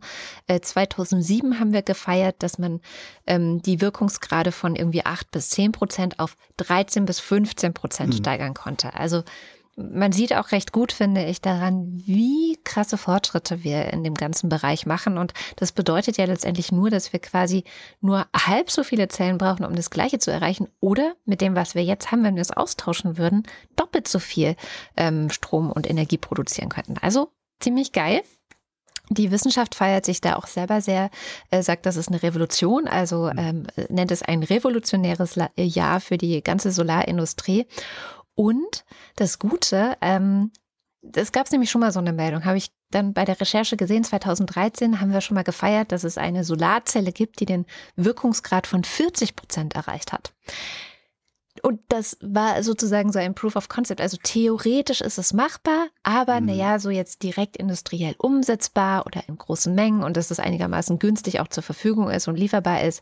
Sorry, das gibt's erstmal nicht so. Und bei diesen 30 Prozent jetzt aber, äh, und da zitiere ich Professor Stefan de Wolf von der King Abdullah University of Science and Technology in Saudi-Arabien, eine der Universitäten, die da eben ähm, mit dran getüftet hat, der sagt, ich bin mir sicher, dass mehrere Firmen in China schon daran arbeiten. Und damit endet diese eigentlich echt gute Nachricht mit einer kleinen Bitternote. Naja, außer wenn man sich an den Gedanken, also dem Gedanken anschließt, den äh, der Professor aus Passau da geäußert hat. Ja. Dann kommt man vielleicht ein bisschen. Aber wo Saudi-Arabien ist mir egal, von wo aus die Welt gerettet wird. Das muss ich auch mal ganz deutlich sagen. Das stimmt ja. allerdings, ja. Wo, wo du Saudi- Saudi-Arabien sagst, kennst du ähm, The Line? Dieses 250 Kilometer lange, äh, was weiß ich was, äh, Gebäude, also diese Stadt, die sie in die Länge bauen wollen und so hast du bestimmt schon mal irgendwo gelesen. Ja, aber ich, ja, es, es, es klingelt Da, was. da habe ich, da habe ich neulich habe ich von einem Kumpel den gruseligsten Gedanken aller Zeiten gehört zu dem Ding. Den gebe ich, den gebe ich allen jetzt noch mit ins Wochenende. Ähm, das ist natürlich völliger Schwachsinn, eine Stadt so bauen zu wollen. Aus vielen verschiedenen Gründen kann man sehr detailliert überall im Internet nachlesen, warum das Schwachsinn ist. Versorgung, äh, Reichweiten. Also du bist halt, du willst halt nicht weiter als eine Viertelstunde oder sowas äh, von allem entfernt sein, Ja. also von deinen Nachbarn und so. Und da bist du halt irgendwie teilweise eine Stunde entfernt. Also, ja, aber der gruselige Gedanke war, kennst du Snowpiercer? Ja. Ja, und dieses Ding kannst du designen wie den Snowpiercer, Oh. ähm, wo nämlich die Spitze der Lokomotive unten am Meer ist und das Ende der Lokomotive hinten in der Wüste. Total gruselige Nummer irgendwie. Okay, interessant. ja, naja. Dann kommen wir doch zum Limerick der Woche. Ähm, letzte Woche hatten wir gesagt, das Thema soll Pizza sein. Und hier ist, was unser Lieblingspizzalieferant Jens, Ohrenblick, Jens Ohrenblicker dazu gedichtet hat. Pizza. Ja. Wochendämmerungspoesie. Limericks aus dem Papierkorb des Weltgeschehens. Wie die Pizza entstand. Gott machte die Welt in sechs Tagen. Dann knurrte ihm plötzlich der Magen. So schuf er Italien mit leckeren Fressalien wie Pasta und Pizza. Noch Fragen? Ach ja. Wie die Pizza entstand, finde ich, eigentlich muss man viel mehr solche Überschriften bringen, die so, so, so eine unglaublich gravitätische Absolutheit haben. Ja, so, ne, so, äh, wie die Pizza entstanden sein, nein, wie die Pizza entstand. Und die ist auch nicht geschaffen worden, sondern ist entstanden. Emergenz. so, So, was ist denn dein Lieblingslimerick gewesen? schwierig, schwierig, schwierig. Waren echt viele schöne dabei. Ich habe drei eigentlich auf der Liste. Äh, Pascal, Rebeleptik und Sören. Sag du doch mal, du hast wahrscheinlich wieder Sören genommen, ne? Äh, ich hätte Friederike genommen. Oh, dann mach doch. Ja, immer wenn eine Frau schreibt, nehme ich auf jeden Fall die Frau. Ah, ja. Ja. Das ist wie früher. Dafür kriegt man Ärger. Ich habe es ja im Radio lange gemacht, ne? In den, in den Hörertalk-Sendungen. Immer gesagt, ruft an unter bla bla bla. Äh, Frauen werden bevorzugt behandelt. Was glaubst du, was sich da Leute aufgeregt haben? Ja. Also ich war immer froh, wenn Mädels angerufen haben, weil mit, mit denen kannst du, also die sagen selten was, Also sie brauchen lange, bis sie was sagen, aber immer wenn sie was gesagt haben, war das auch gut. Jetzt sag schon deinen Limerick. Ach so, mein Limerick soll. Ich sagte, du sagst jetzt den von Friederike. Ach so, na gut, dann Ladies first. Friederike Anna ist es übrigens. Die Elfi mag Pizza Hawaii, doch Herbert, den schüttelt's dabei. Beim Pizza bereiten tun sie drum nur streiten und jetzt isst sie lieber mit Kai. Beziehungsgeschichten. Magst du denn Pizza Hawaii eigentlich? Äh, nee, ich mag heiße Ananas nicht.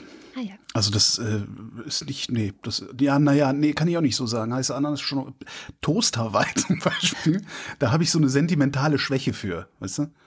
Ja. Aber es ist halt so wie Schlemmerfilet Bordelaise, das Ja, isst man genau. ja auch nicht, weil es irgendwie gut ist, das ist halt Sentimentalität. Nee, aber Pizza Hawaii ist nicht, ich, nee, ich finde so, also Schinken auf Pizza finde ich, also Kochschinken, finde ich geschmacklich auch total uninteressant. Echt? Ja. hm, hm. Ich nehme, ich, äh, ich entscheide jetzt. Ich nehme den von Rebe Leptik und vor allen Dingen entscheide ich mich dafür, weil ich zu dumm bin, wirklich zu verstehen, was er schreibt. Bei der Berechnung von Volumina, von Pizzen mit der Dicke A und dem Radius Z, denn dann rechnet es sich nicht, ist die Formel PI mal ZZ mal A. Ja. Ja. Ich müsste das jetzt wirklich, ich brauche, ich brauch für, so, für solche Sachen PI selbst so ist halt einfach. Pi, ne? Also Ja, ja, schon klar. Pi, ja, natürlich Pi mal ZZA. Hm. Aber das, ich, trotzdem, ich, für sowas brauche ich selbst für solche einfachen Sachen brauche ich immer irgendwie so ein Schaubild. Ich auch, ich auch. Ich muss auch immer, wenn ich den Dreisatz, äh, muss ich mir immer aufschreiben. Dreisatz kann ich nicht. Ach, du kannst den gar nicht. Ich kann, Ach so. kann ich nicht. Ja, ich mit Wirklich aufschreiben. Nicht, das, also ich komme zufällig zum richtigen Ergebnis. Also ich äh, experimentiere tatsächlich Dreisatz. Ich experimentiere so lange rum, bis das Ergebnis mir plausibel erscheint. Mhm. Ähm, dann ist es in der Regel auch richtig. Ich kann dir aber nicht erklären, warum es richtig ist. Das ist ganz, ganz, also wenn du mir was Gutes tun willst, erklär mir Dreisatz mal so, dass ich es verstehe. Und ich habe Okay. schon Mathematiksendungen gemacht, in denen mir das erklärt wurde und ich habe es schon wieder nicht richtig verstanden, obwohl ich damals dachte, ich hätte es verstanden. Aber das war mit der Quantenphysik genauso. Ja, ja, gut. Was machen wir für ein, äh, wollte ich schon sagen, Pizzathema ähm, für über die Ferien? Also es ist ja ein Teddybär! Ferienthema. Teddybär. Teddybär! Teddybär. Endlich kriegt Teddy seinen Limerick. Sehr gut, das finde ich gut. Ja, wunderbar. Dann ähm, kommt jetzt der Börsenticker. wieso ist denn das ein Ferienthema?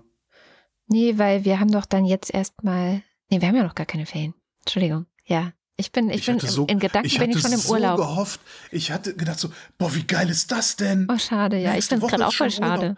Shit. Nee, nee, Können wir das noch- irgendwie hinbiegen, dass wir, dass wir noch Nee, schnell, ich noch hier, soll ich mal gucken, ob ich noch irgendeine Sendung rumliegen habe, von der wir behaupten können, dass das eine Spezialwochendämmerung wäre? Warte mal, ich guck mal eben hier. Was haben wir denn hier alles? Also Teddybär ist das neue Thema und hier kommt der Börsenticker. Nee, ich muss doch erst mal gucken. äh, so, Gut. Dann kommt erstmal der Faktencheck.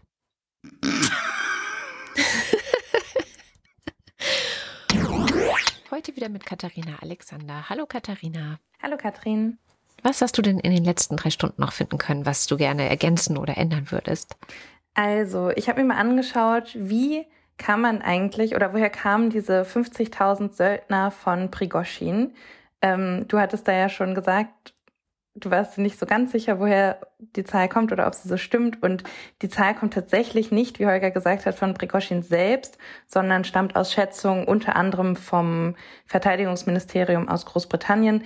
Ähm, die Wagner-Gruppe selbst hat im Mai davon gesprochen, dass sie so 35.000 SoldatInnen hätten. Mhm. Dann habe ich versucht, diese Quelle zu finden, die Holger erwähnt hat über das Gefahrenpotenzial von Angriffen auf das Atomkraftwerk. Ich habe nicht genau das gefunden, was er ähm, gesagt hat, beziehungsweise Quellen, die das bestätigt haben. Ähm, aber was du ja auch schon gesagt hast und was auch in dem Tagesschau-Artikel in den Shownotes verlinkt ist, konnte ich nochmal mit anderen Quellen, zum Beispiel von Politico, bestätigen. Also, dass ExpertInnen sagen, selbst wenn es einen Angriff geben sollte, dann wäre das vermutlich kein europaweites Unglück, also nicht mit Ausmaßen wie damals bei Tschernobyl, sondern eher vergleichbar zum Beispiel mit Fukushima, was natürlich für die AnwohnerInnen trotzdem extrem schrecklich wäre. Mhm. Dann die Elterngeldkürzungen wurden aktuell laut Angaben des Familienministeriums sogar nur 60.000 Menschen betreffen, nicht 100.000. Ich habe eine Zahl gefunden dazu, wie stark Kinder das Lebenseinkommen von Müttern verringern. Äh, die ist allerdings schon aus 2015, also ein bisschen mit Vorsicht zu genießen. Bei westdeutschen Müttern waren das im Schnitt 750.000 Euro weniger und bei ostdeutschen Müttern 500.000. Krass, ja. Okay, nicht ganz eine Million, aber eine halbe.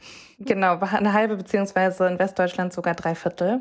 Mhm. Und diese Flüchtlingsunterkunft in Jenin, da habe ich Medienberichten zufolge gefunden, dass dort eher 17.000 Menschen leben, nicht mhm. 24.000. Dann hat Holger recht, es handelt sich bei diesen Special Solarzellen um Perovskit-Solarzellen, die also besonders effizient sind. Und äh, dann noch zu Kanada. Wie wirkt sich die Klimakatastrophe auf das kanadische Bruttoinlandsprodukt aus?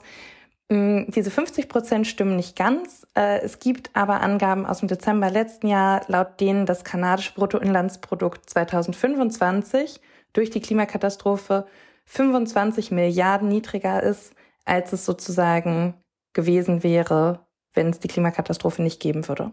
Okay, wunderbar. Danke für die Ergänzung und das packen wir natürlich auch alles in die Show Notes. Sehr gerne. Schönes Wochenende.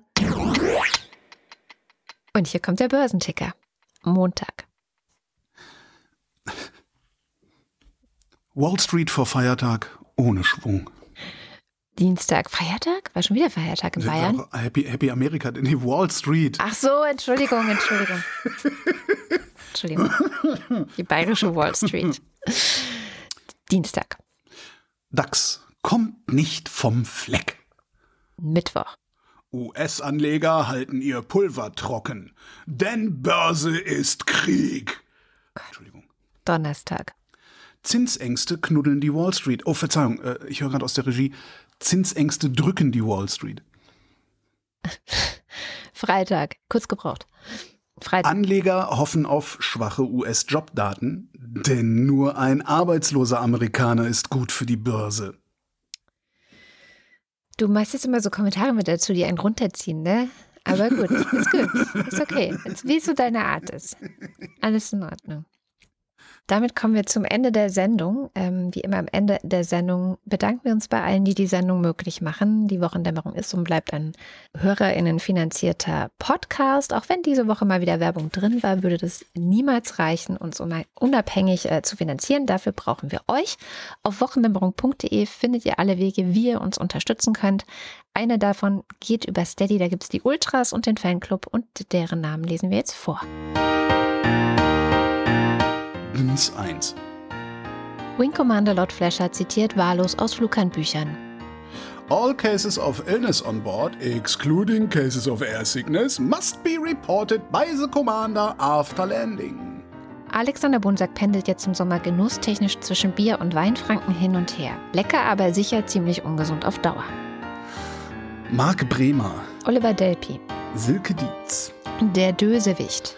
Der Doris Day wie Doris Day. Olaf und Fiete grüßen Maja. Erik Fröhlich. David Hasenbeck. Adrian Hauptmann. Stefan Havranek. Katharina Hüll. Bei Doc Martens unbedingt die Made in England nehmen. Ja, da habe ich nämlich auch diese Woche rausgefunden. Ah, okay. In meinen Qualmen die Füße seit 2016. Genau, die kosten aber dann auch nochmal irgendwie 100 Euro mehr oder so. Aber ja. die sind ordentlich verarbeitet. Hat der Typ nämlich, der das Video gemacht hat, der die aufgeritzt äh, ja. hat, nämlich auch ein Video zugemacht. Ah, okay, das habe ich gar nicht gesehen. Der Jan. Matthias Johansen. Arndt J. Kästner. Müsli Müsli, Miam Miam Miam. Reglo Nilk. Rufus Platus. Kunterbunte Pusteblume. Volker Racho. Norbert Renner. Nu, sagen Chris und Moni. Jörg Schickis für mehr Flausch. There's hope, there's always hope. Joachim Urlass. So dein Muss und so weiter. Jens Viehweg. Bernd und Froschi Wehmöller. Andreas Werner. Justus Wilhelm. Cindy und Timmy Wüst. Babette Bauer. Oh, warte. Darfst gleich nochmal. Achtung. Американская фирма Transceptor Technology приступила к производству компьютеров «Персональный спутник». Babette Bauer. Nein, nächstes Mal mache ich das wieder. Ja. Guido Baulich. Heiko Linke. Und hier kommt der Fanclub. Men Äbte Heu, Men Äbte, äh, Äbte Men Nie Heu, Äbte Bieten. Timo Altfelde. Aktuelles aus dem Fachblatt Postillon. Ampelkompromiss. Heizungsgesetz soll erst dann greifen, wenn Heizungen durch Klimawandel überflüssig geworden sind. Silke grüßt Andy. Katrin Apel. Felix, der sich auf die Sommerinterviews zum Thema Klima freut, auch wenn es natürlich gut wäre, wir würden solche Sendungen nicht brauchen. Ja, aber die Sendungen brauchen wir. Ja, Matze, alleine für den Urlaub. Ja. genau, Matze aus Spandau. Simon Axmann, Dirk B., Martin Ballaschk, Sebastian Banse, Johannes Bauermann, Thomas Bauer. Jan Beilicke, Jemand knabbert an meinem Stuhl. Florian Beisel. Das bin ich. Mhm. Oben. Peter Blachani. Ach nee, ich säg an deinem Stuhl. Jan. Blendet, Bibi Blocksberg. Markus Boslett, Um teilzunehmen, brauchen Sie kein teilzunehmen. Klaus Breyer, Daniel Bruckhaus. Martin Buchka, Clemens Langhans und Christoph Henninger. Lasst uns gemeinsam kämpfen gegen den Feind. Christoph Henninger und Clemens Langerns und so weiter. Gian-Andrea Konzett. Katrin Czernotzki. Thomas D. Wenn du denkst, du denkst, wenn du, wenn du denkst, du seist zu klein, um etwas zu bewirken, dann versuch mal mit einer Mücke im Raum zu schlafen. Oder einer Scherzmücke. Dalai Lama, der ist entgegen seines Namens gar kein Trampeltier, sondern ein ozeangleicher Lehrer. Hm. Der Wind, der Wind, das himmlische Kind. Apropos Scherzmücke, also äh, muss ich kurz erklären, ich habe eine Scherzmücke. Das ist ein kleines äh, Plastikkästchen äh, mit einer Batterie drin und einem Lichtsensor. Äh, Wenn man das einschaltet und irgendwo im Raum versteckt, fängt es an zu summen wie eine Mücke, sobald das Licht ausgeht. Und wenn du dann aufstehst, um das Licht anzumachen, um die Mücke zu finden, geht das Ding aus. Das heißt, damit kann man jemanden sehr gut in den Wahnsinn treiben. Und das Geilste zum in den Wahnsinn treiben habe ich gerade auf irgendeinem sozialen Netzwerk gesehen. Man kann unter anderer Leute Autos mit einem Kabelbinder eine Mundharmonika machen. Und dann hast du immer so ein Mundharmonika-Geräusch, wenn das Auto fährt. Und das ist halt so, das ist halt so ein Durcheinandergeräusch, dass du auch nicht genau sagen kannst, ah, da hat mir doch einer eine Trillerpfeife in den Auspuff gesteckt oder irgendwie sowas. Was übrigens auch geht. Korken, Trillerpfeife, Auspuff, gute Sache. Wo war ich? Äh, Cristiano. Del Tauscho. Es gähnt der Wehrfrosch. Jan und Steffi empfehlen euch und so weiter. Roland Erck. Claude Fankhauser. Matthias Flader.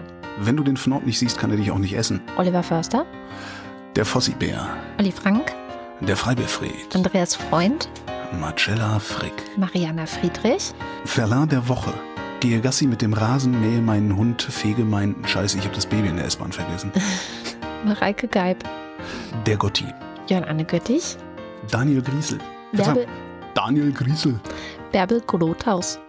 Miriam und David grüßen alle aus Jambia. Sally der Pinguin grüßt alle, die sie kennen. Kati grüßt Joni. Ricardo Guatta. F&H. Annika H. Simon Hägler. Antje Hanuschka.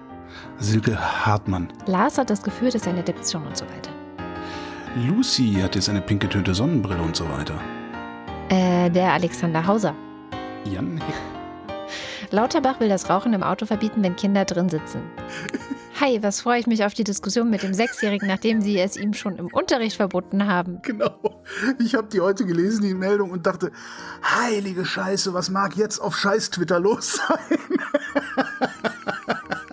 Super. Hans Herbst. Ralf Herbst. Tobias Herbst. Katharina, das darf doch wohl nicht wahr sein, Herbst und so weiter. Michael Heine. Es sprach der Buchdrucker zu seiner Nichte, hier sieh meine Fichte, die ist gleich Geschichte. Paul Hilbert. Nils und Hilke. Neocortex Frontal Lobe Brainstem äh, Neocortex Frontal Lobe Brainstem Brainstem Hippocampus, Hippocampus Neural Node Right Hemisphere Pons and Cortex Visual Brainstem Brainstem keine Ahnung wie der Rhythmus ist Kennst du nicht von ähm, Nee. Pinky und Brain? Ach so ich dachte das wäre irgendwie so ein so ein, so ein Merkding Ist ein Lied? Äh, ach, Ein Lied, okay. Pinky, der Pinky und der Brain. Kennst du die beiden? ja ja klar Wer- Laborratten. Ja, Genau, genau. Und die haben so ein Lied, ich kenne es leider nur auf Deutsch, das ist halt äh, Stammhirn, Stammhirn. Und der, Ah, die okay. Melodie ist da da da da da da da da da. Ach so. Neocortex Frontal Lobe Brainstem Brainstem Ah okay okay Genau. verstehe Nee ich hatte gedacht das wäre so ein Merksatz um sich die Gehirnareale leichter merken zu können oder irgendwie Nee. sowas so wie bei Also- den Handwurzelknochen da kennen die Ärzte und Ärztinnen sowas Brain singt immer die einen normalen Hirnteile und dann Mhm. geht Pinky immer rein mit Brainstem, Brainstem, weil er ist ja der Dümmere von beiden. Mhm. Naja, genau. Benjamin Hupp, Lola, gehst du einkaufen und so weiter. Pia und Thomas in Heusenbach, Hausenbach. Der Oberfrittenbach ist ein typischer Emmentaler Graben. Tobi ist nicht kreativ genug.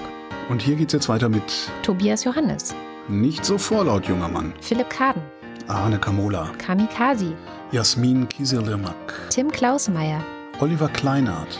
Alexander Klink, Welche Schleifpapierkörnung hat Klopapier und so weiter? Oliver Koch, Jessica Cowboy. Thomas Kohler, Oder ist es Jessica? ähm, Markus Krause, Magali Kreuzfeld, Felix Kronlage Damas, Thomas und Corina, Oliver Krüger, Oliver Kohlfink, Fabian Lange, Pisse Langsocke, Detmar Liesen, Nico Linder. Florian Link, Mein Name ist Ipsum, Lorem Ipsum. Sabine Lorenz, René Ludwig. Robert Mannig, Martin Meschke. Nevermind, Johannes Möller. Die Mulle, Cedin Neubich. Thorsten W. Noll, Bernd Nossem. Edo Opferkathole, Boris Perner. Silke Plachetta, Nils Planthold. Josef Porta, Sebastian Quapp. Axel Rasmussen, Florian Rempel. Sabine Rebschläger, Mir Miriam Richter-Wiederhenker. Rebschläger, mit P, Rebschläger, interessant. Das sind so Namen, wo ich dann immer denke, hm, wo mag das herkommen? Weil wenn so Schläger oder sowas drin ist, ist oft so Landwirtschaft und so. Aber gut, Marc Riesel, Anna Roth. Sven Rudloff, Sebastian lädt ein zu einem Quiz, bei dem bekannte Filme rudimentär beschrieben werden. Runde 3. Ein Typ allein im Wald küsst eine Leiche. Hatten wir schon. Das ist Schneewittchen. Frechheit, echt. Nicht mal neue Filme gibt's hier im Abspann. Scheiß Kino, wirklich. Der Schommi sagt Danke. Jürgen Schäfer. Christian Schmidt, Janine Schöne. Dirk Schumann, Dirk Schumann Resonanzfrequenz. Andi 3000, aka Andi Freude, shouts to the crowd. Hallo, ich bin Troy McClure. Sie kennen mich und so weiter. Chip, chip, chip und und so weiter. Markus und Julia sind Fensterwochendämmerung, genau wie Birgit Sobich, der Kopf ist nicht zum Nicken, sondern zum Denken da. Christian Steffen, Christian Steifen, Blasenstein, Pommesstein, Thomas Stein, Jogi Löw und so weiter. Stein, Stein.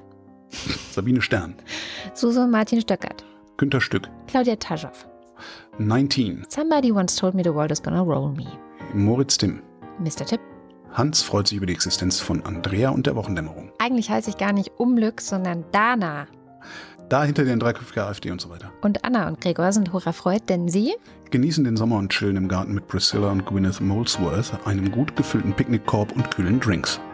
Sebastian und Henry Biele und Alice. und so weiter. Achso, und so weiter. Ja. Martin Unterlechner, Jan van Finkenreue, Henning Feller, Audra Fischer. Yannick Völker, Viele Grüße an alle Urlauber aus der Heimat von Andi, Andreas Waschk, Martin Wittmann. Anja und Jan wieder zurück aus Zinnowitz. Boah, ein Hin und Her ist das. Christian Schluck, wie man's trinkt. Mein Name ist Lose, wird es günstiger, wenn ich gleich mehr nehme? Tobias Wirth, Jule und Seba Ju Julie und Sebastian. Nico Erfurt, Sven Hennissen, Jennifer Herbert, Matthias Thome ist der kleine Kapitän. Anja und Bruno Kirschner, Anja und Georg mit dem kleinen Knusprig. Evelyn Künstler-Wiesmann, Susan Schulze Familie Felten und, Kne und, und ihr Knecht. Verdammt. und Christoph Ziesecke. Vielen herzlichen Dank. Ja, vielen, vielen Dank. Ich bezahle davon Hundefutter. Ich zahle davon Holgi-Futter und Holgi-Streu. Holgi Streu. Das war die Wochendämmerung vom 7. Juli 2023. Wir danken für die Aufmerksamkeit. Tschüss.